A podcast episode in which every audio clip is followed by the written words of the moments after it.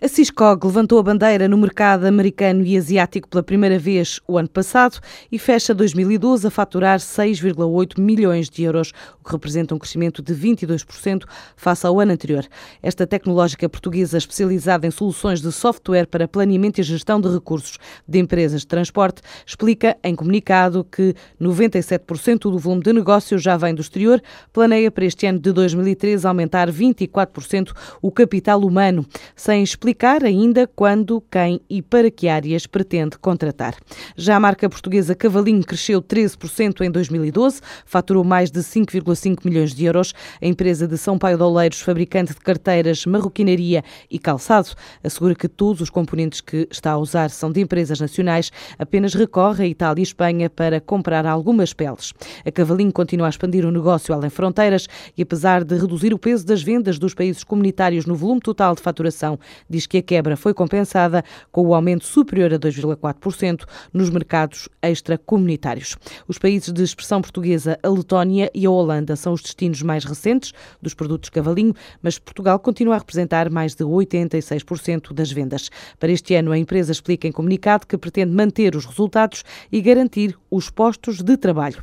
No topo da atualidade, a saída do Estado da EDP ao vender as últimas ações que detinha na companhia por 356 milhões de euros, o negócio foi confirmado à CMVM através do comunicado da Par Pública. A empresa que gera as participações do Estado anunciou a venda das últimas ações detidas na elétrica, num total de cerca de 4% do capital social da empresa, a um preço de 2,35 euros por ação.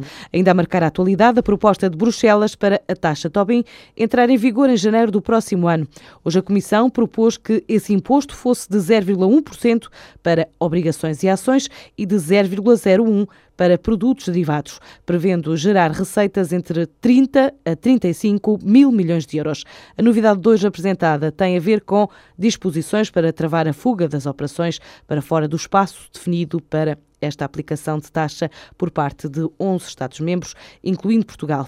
E a Comissão quer rapidez. Assim relata esta tarde o correspondente da TSF em Bruxelas, João Francisco Guerreiro. O Comissário para a Fiscalidade apela à rápida aprovação da proposta final sobre a chamada taxa Tobin. Algirdas Semeta acredita que este imposto trará mais justiça ao mercado interno. A novidade da proposta, agora apresentada pela Comissão Europeia, é a introdução de salvaguardas para travar a deslocalização das transações para países em que a taxa Tobin não é aplicada. De um modo geral, isto significa que todas as transações seriam tributadas desde que exista uma ligação económica à zona de tributação sobre as transações financeiras. Estas disposições fornecem uma forte proteção contra a deslocalização ou fuga dos Estados-membros que apliquem a taxa sobre transações financeiras. Também preserva os Estados não participantes de qualquer impacto adverso sobre os seus direitos e obrigações no âmbito do tratado.